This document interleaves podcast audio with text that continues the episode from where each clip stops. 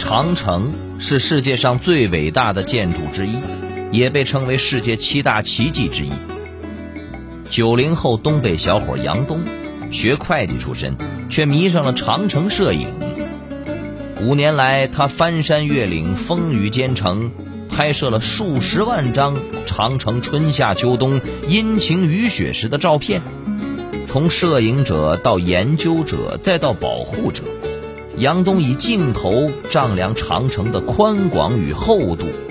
他说：“拍摄长城，拍的是建筑，更是自然；要的是景象，更是精神；拍的是技法，更是毅力。”用的是镜头，更是情感。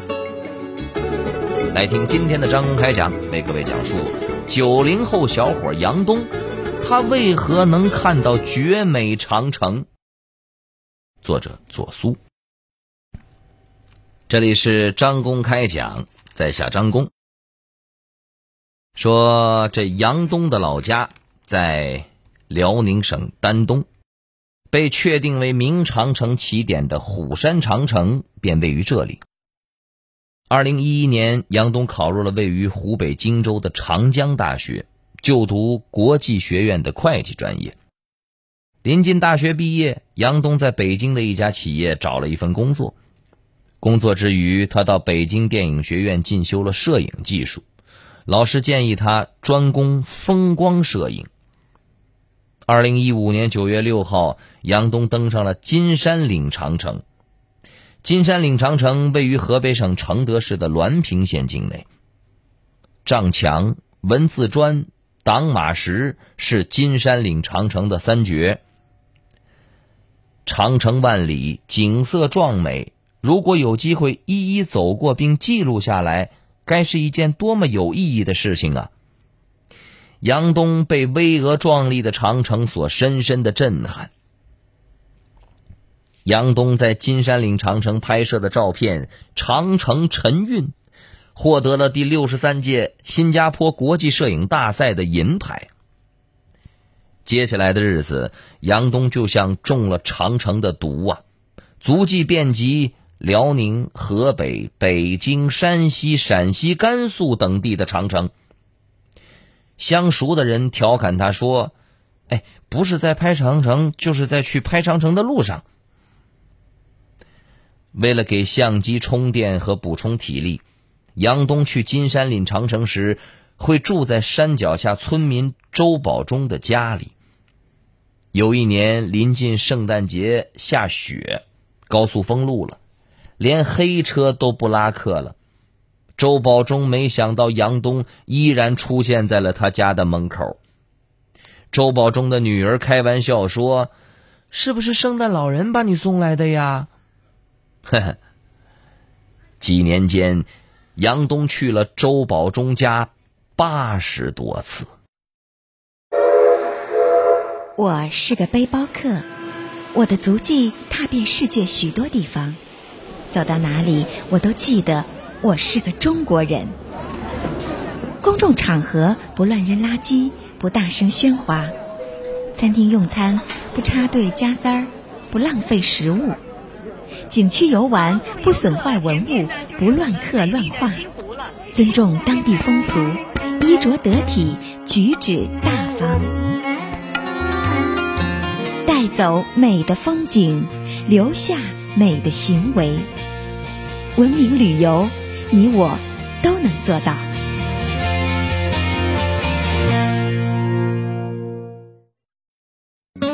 长城是世界上最伟大的建筑之一，也被称为世界七大奇迹之一。九零后东北小伙杨东，学会计出身，却迷上了长城摄影。五年来，他翻山越岭，风雨兼程。拍摄了数十万张长城春夏秋冬阴晴雨雪时的照片。从摄影者到研究者，再到保护者，杨东以镜头丈量长城的宽广与厚度。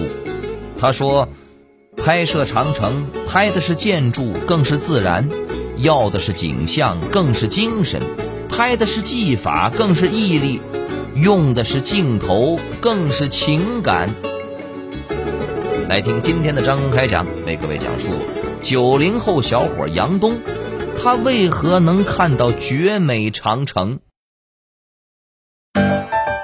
您正在收听的是张公开讲，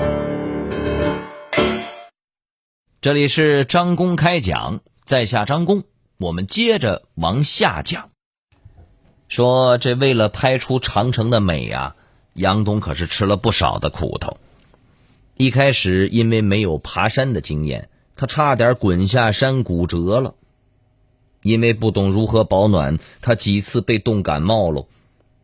有一次，杨东独自在古北口长城拍摄，忽然一道白光在他的眼前闪过，紧接着一声巨响啊，一块城砖飞落下来，砸在了离他不到二十米的地方。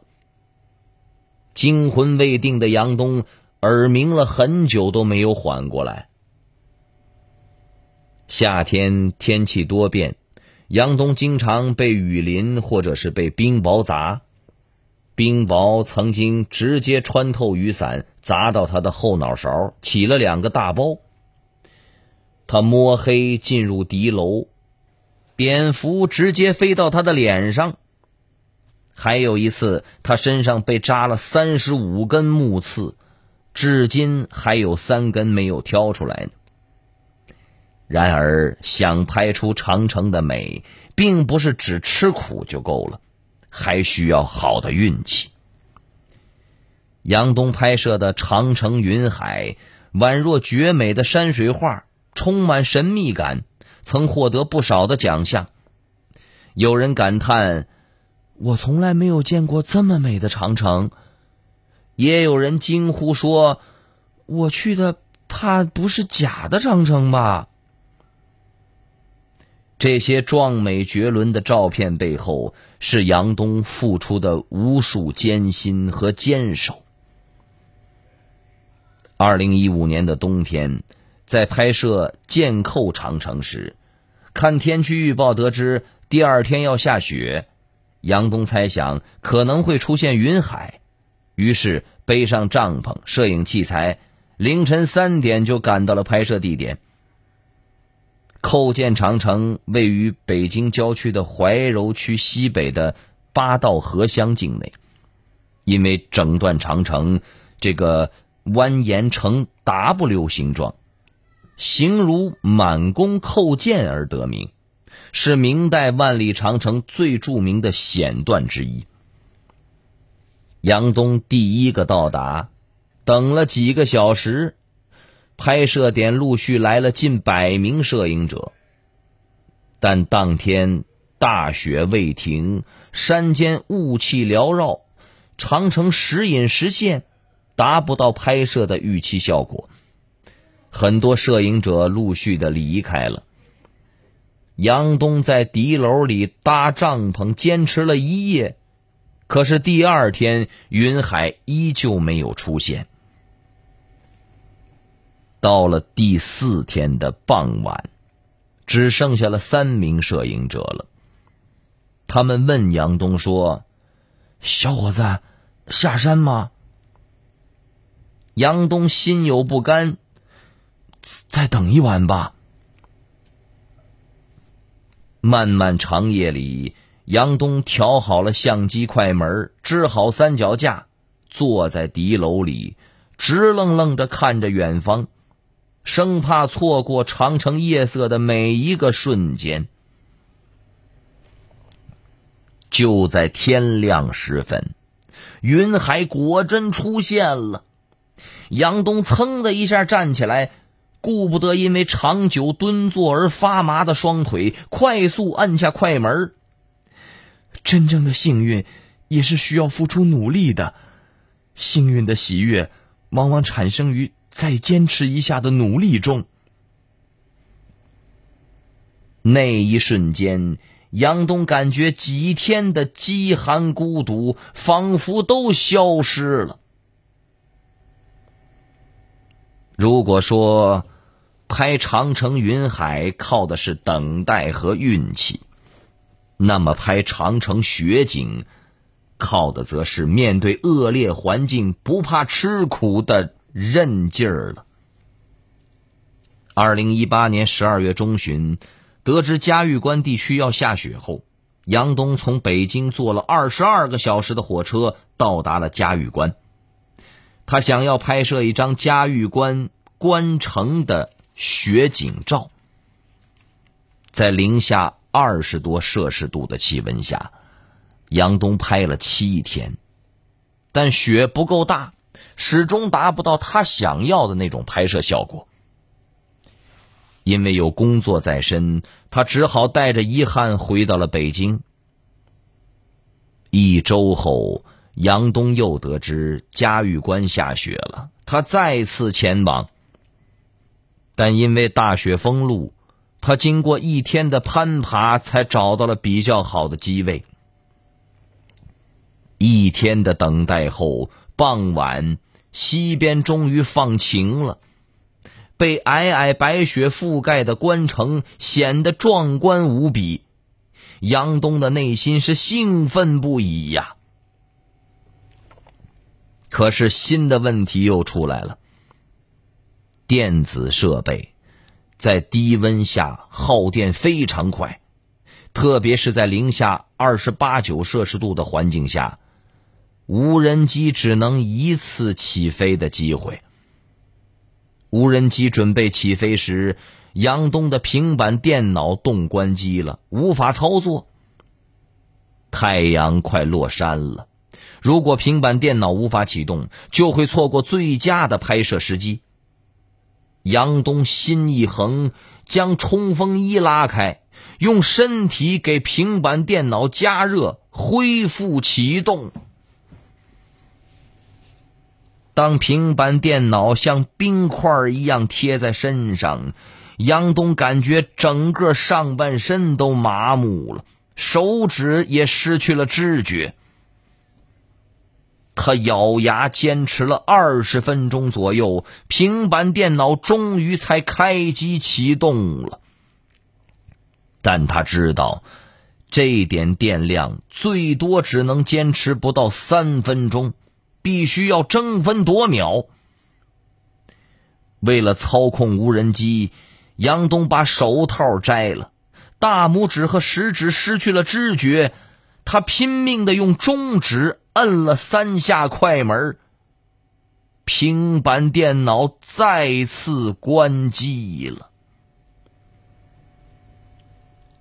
幸运的是，这三下快门让杨东拍下了嘉峪关关城的俯瞰图，代价是第二天。手肿的跟馒头一样，最后起了冻疮。我叫王小一，已经坚持在家中使用公筷公勺三十六年了。因为曾经从事过和传染病防治相关的工作，我深知它的重要性。使用公筷公勺听起来是家常事。其实是国家事，是利国利民的大好事。小餐桌转动大文明，中波九五四老朋友广播倡议：使用公筷公勺，守护舌尖上的健康。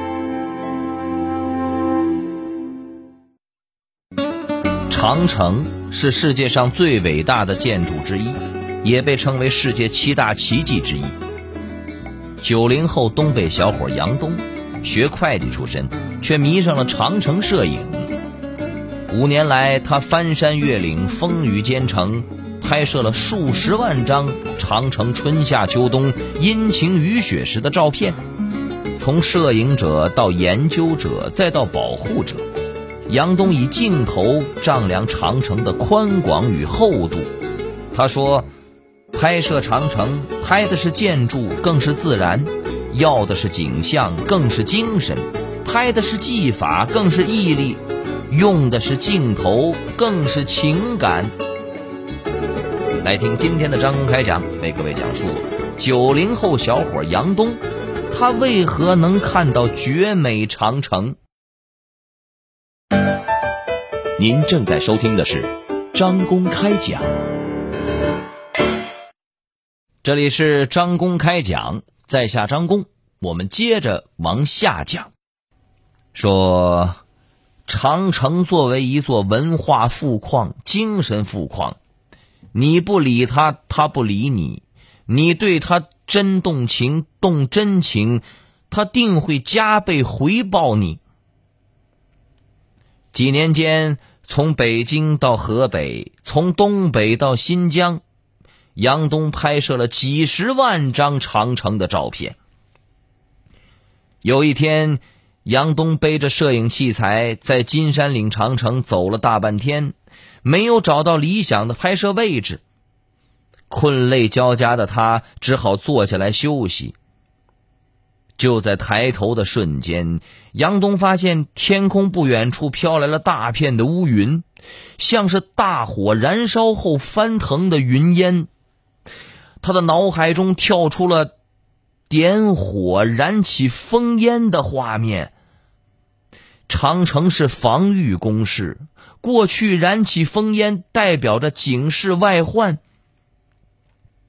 杨东赶紧调整镜头的光圈和焦距，顺着长城奔跑，寻找乌云和烽烟台的最佳错位，将两者结合在一起，拍摄出作品《大国战号》。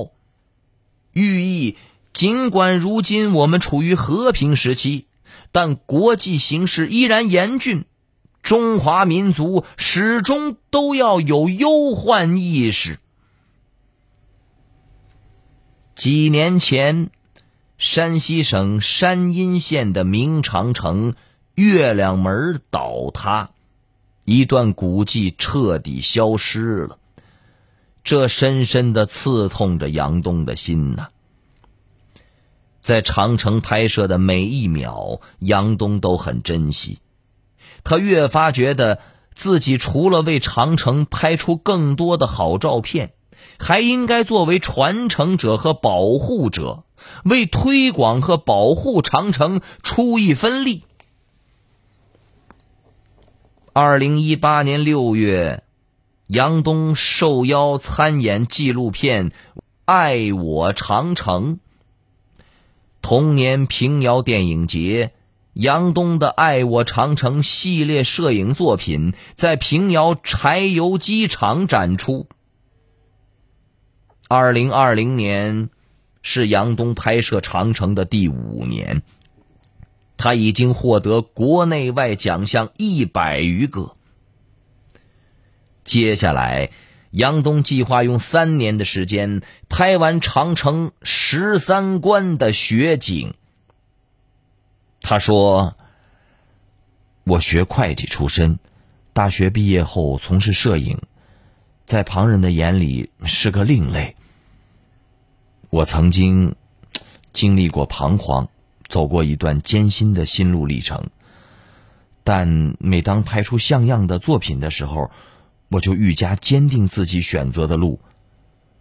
有梦想是幸福的，可以为梦想坚持，更加幸福。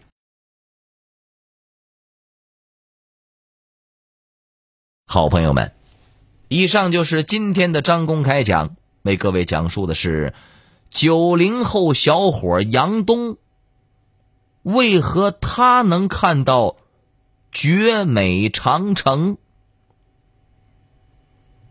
在下张工，感谢各位的锁定和收听。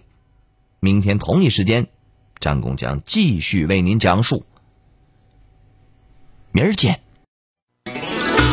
记录大千世界，刻画众生百相，演绎世间故事，诠释冷暖人生，品百家情，道天下事儿。这里是张公开讲之家庭有声版，咱明儿个接着讲。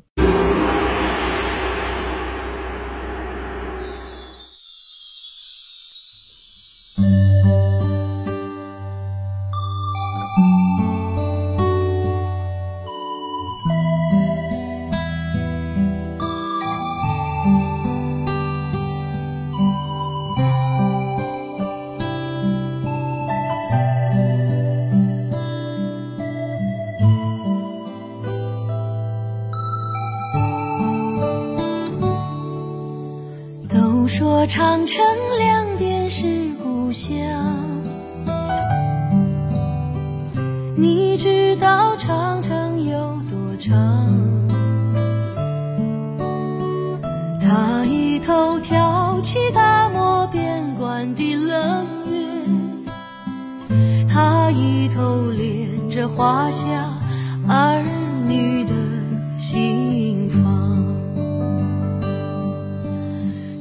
说长城内外百花香，你知道几经风雪霜，凝聚了千万英雄志士的血肉，托出万里山河一轮红太阳。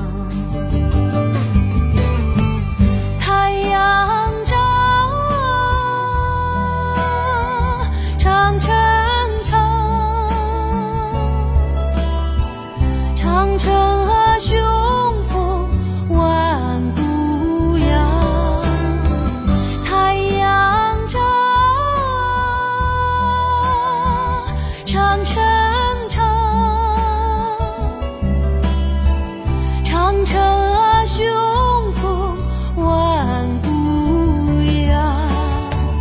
你要问长城在哪里，就看那一声声、一声声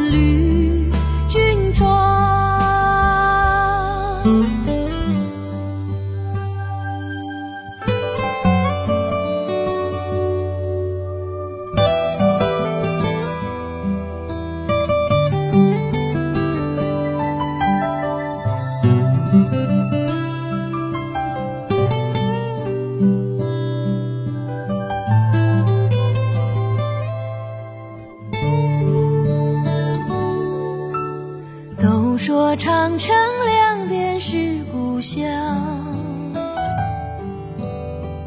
你知道长城有多长？它一头挑起大漠边关的冷月，它一头连着华夏儿女的心房。都说长城内外百花香，你知道几经风雪霜，凝聚了千万英雄志士的血肉，托出万里山河一